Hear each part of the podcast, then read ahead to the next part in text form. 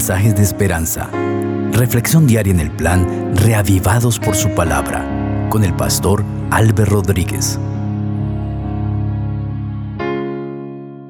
Que el Señor Jesucristo sea contigo. Hoy nos encontramos para leer un capítulo más de la palabra del Señor en el plan Reavivados por su palabra. El número 32 del libro de Éxodo vamos a pedir la dirección de nuestro Padre Celestial.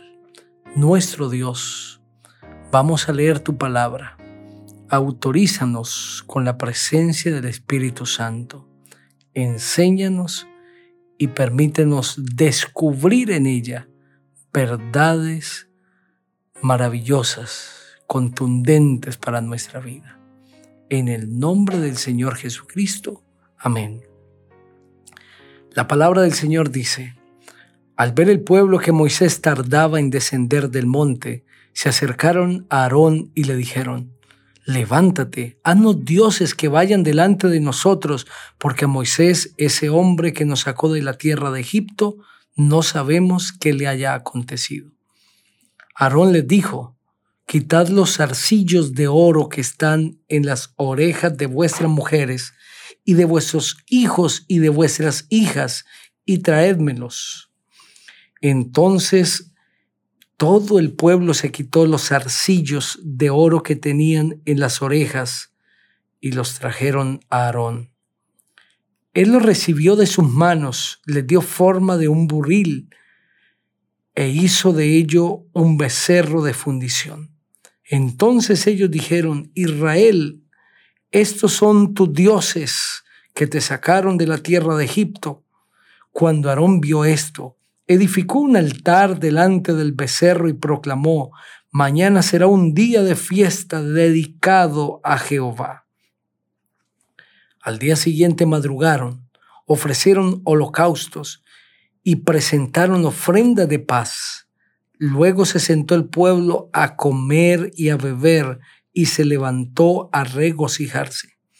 Entonces Jehová dijo a Moisés, anda, desciende, porque tu pueblo que sacaste de la tierra de Egipto se ha corrompido. Pronto se han apartado del camino que yo les mandé, se han hecho un becerro de fundición y lo han adorado. Le han ofrecido sacrificios y han dicho, Israel, estos son tus dioses que te sacaron de la tierra de Egipto. Continuó diciendo Jehová a Moisés, yo he visto a este pueblo, que por cierto es un pueblo muy terco. Ahora pues déjame que se encienda mi ira contra ellos y los consuma, pero de ti yo haré una nación grande. Entonces Moisés oró en presencia de Jehová su Dios y dijo, ¿Por qué Jehová se encenderá tu furor contra tu pueblo, el que sacaste de la tierra de Egipto con gran poder y con mano fuerte? ¿Por qué han de decir los egipcios, para mal los sacó, para matarlos con los para matarlos en los montes y para exterminarlos de sobre la faz de la tierra? Vuélvete del ardor de tu ira y arrepiéntete de este mal contra tu pueblo Acuérdate de Abraham, de Isaac y de Israel tus siervos, a los cuales has jurado por ti mismo y les has dicho, yo multiplicaré vuestra descendencia como las estrellas del cielo, y le daré a vuestra descendencia toda esta tierra de que os he hablado, y ellos la poseerán como una heredad para siempre. Entonces Jehová se arrepintió del mal que había de hacer a su pueblo. Moisés se volvió y descendió del monte, trayendo en sus manos las dos tablas del testimonio, tablas escritas por ambos lados, de uno y de otro lado estaban escritas. Las tablas eran obra de Dios y la escritura era escritura de Dios grabada sobre las tablas. Cuando Josué oyó el clamor del pueblo que gritaba, dijo a Moisés, hay gritos de pelea en el campamento. Pero Moisés respondió, no son voces de vencedores ni alaridos de vencidos, oigo cánticos de coros. Aconteció que cuando Moisés llegó al campamento y vio el becerro y las danzas, se enfureció y arrojó de sus manos las tablas y las quebró al pie del monte. Luego tomó el becerro que había hecho, lo quemó en el fuego y lo molió hasta reducirlo a polvo, que esparció sobre las aguas y lo dio a beber a los hijos de Israel. Y dijo Moisés a Aarón, ¿qué te ha hecho ese pueblo para que hayas traído sobre él tan grande pecado? Aarón le respondió, no se enoje mi señor, tú conoces al pueblo que es inclinado el mal. Ellos me dijeron, haznos dioses que vayan delante de nosotros, porque a Moisés, ese hombre que nos sacó de la tierra de Egipto, no sabemos qué le haya acontecido. Y yo les respondí, el que tenga oro que lo aparte.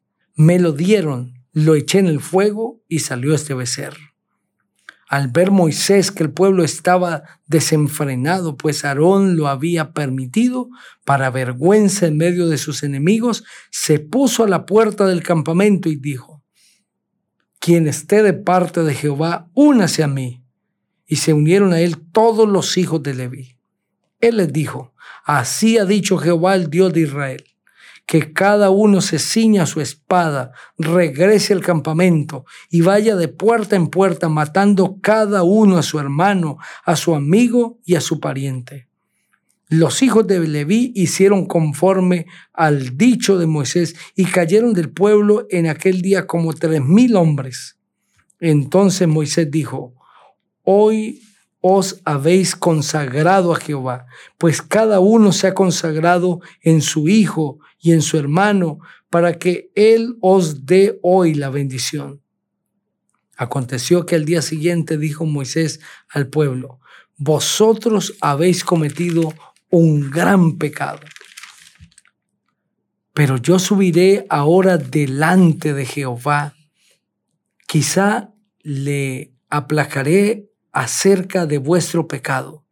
Entonces volvió Moisés ante Jehová y le dijo, puesto que este pueblo ha cometido un gran pecado al hacerse dioses de oro, te ruego que perdones ahora a su pueblo, y si no, bórrame del libro que has escrito. Al que peque contra mí lo borraré yo de mi libro. Ve pues ahora, lleva a este pueblo a donde te he dicho, mi ángel irá delante de ti, pero en el día del castigo los castigaré por su pecado. Y Jehová hirió al pueblo a causa del becerro que hizo Aarón. Amén. ¿Qué historia esta? El pueblo fácilmente desfallecía. Eso ya lo había evidenciado en su caminar de Egipto hacia Canaán. Ante cualquier prueba, por sencilla que fuera, el pueblo ya estaba desfalleciendo, estaba levantando acusaciones contra Dios y anhelando volver a Egipto. Pero en esta ocasión fue un tanto diferente, aunque hubo desfallecimiento del pueblo. Se preguntaban, ¿qué habrá pasado con Moisés?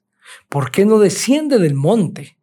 Habían pasado ya varios días y pensando que Moisés había muerto o algo malo le había pasado, decidieron que Aarón les hiciese dioses. Ellos piden dioses. Queremos dioses que vayan delante de nosotros, porque a Moisés, ese hombre que nos sacó de la tierra de Egipto, no sabemos qué le haya acontecido. Dioses ¿Acaso Dios no le había mostrado su poder al pueblo? ¿Acaso Dios no los estaba acompañando? Pero el pueblo quería dioses, a quienes adorar, a quienes tocar. Y el líder principal, Moisés, estaba en la cumbre del monte con el verdadero Dios, mientras el pueblo estaba allá en el valle esperando que Aarón les hiciese dioses falsos.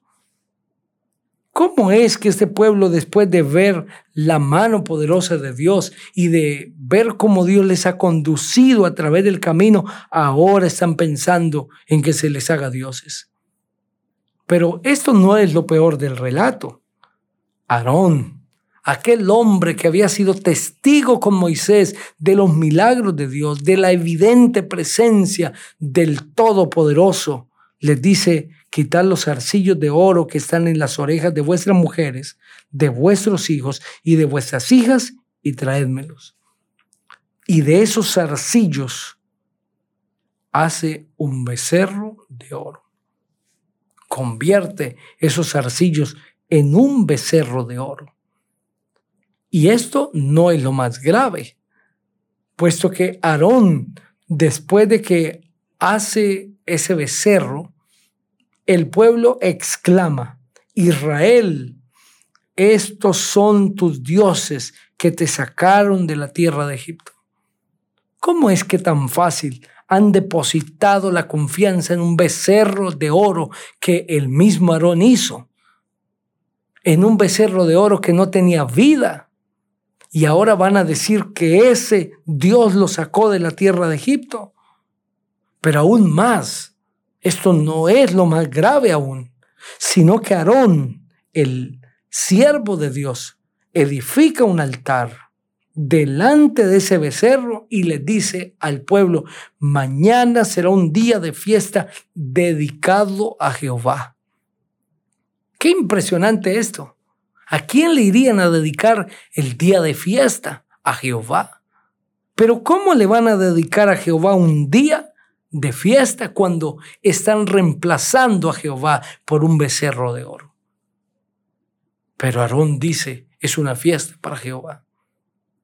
Aarón era un líder que le faltaba carácter y el pueblo fácilmente influenciaba sobre él, cambiaba de parecer. El deseo de Aarón era complacer al pueblo, era darle lo que el pueblo pedía. ¿Cuántos líderes hoy se equivocan pensando que si le dan al pueblo lo que ellos piden, están haciendo bien? Quieren tener la aceptación del pueblo. Pero el líder, el siervo de Dios, el guía espiritual, no siempre puede conceder lo que el pueblo pide, porque está puesto para mostrarle al pueblo cuál es el camino del Señor, cuál es la voluntad de Dios. De la misma manera están puestos los padres. Los padres no pueden dar a sus hijos todo lo que ellos piden, porque deben mostrarle cuál es el camino del Señor. Y de la misma manera que Aarón une una falsa adoración con la adoración al verdadero Dios, hoy en el mundo cristiano, millones de personas han unido la falsa adoración con la adoración a Dios. Aarón hace una fiesta y quiere que a través de ese Dios falso, de esa estatua, un becerro de oro, se le rinda culto a Jehová, el Dios de los cielos. Millones de personas hoy creen que a través de estatuas, que postrándose delante de ídolos, adoran al Dios del cielo. Y estas dos adoraciones son totalmente contrarias. Dios no puede ser adorado mientras se viola el segundo mandamiento de la ley de Dios que implica la adoración a imágenes. Es la prohibición adorar imágenes, ni siquiera tenerlas y construirlas. Querido amigo, la adoración a Dios es pura. Dios necesita representaciones en ídolos. De otra manera, seremos hallados falsos adoradores. Quiero invitarte para que juntos oremos. Padre, bendice a cada persona que ha escuchado este mensaje. Tómale, Señor, y ayúdanos a adorarte como dijo Jesús en San Juan 4:24, en espíritu y en verdad. No a través de ídolos y falsas adoraciones. En Jesús, amén. El Señor te bendiga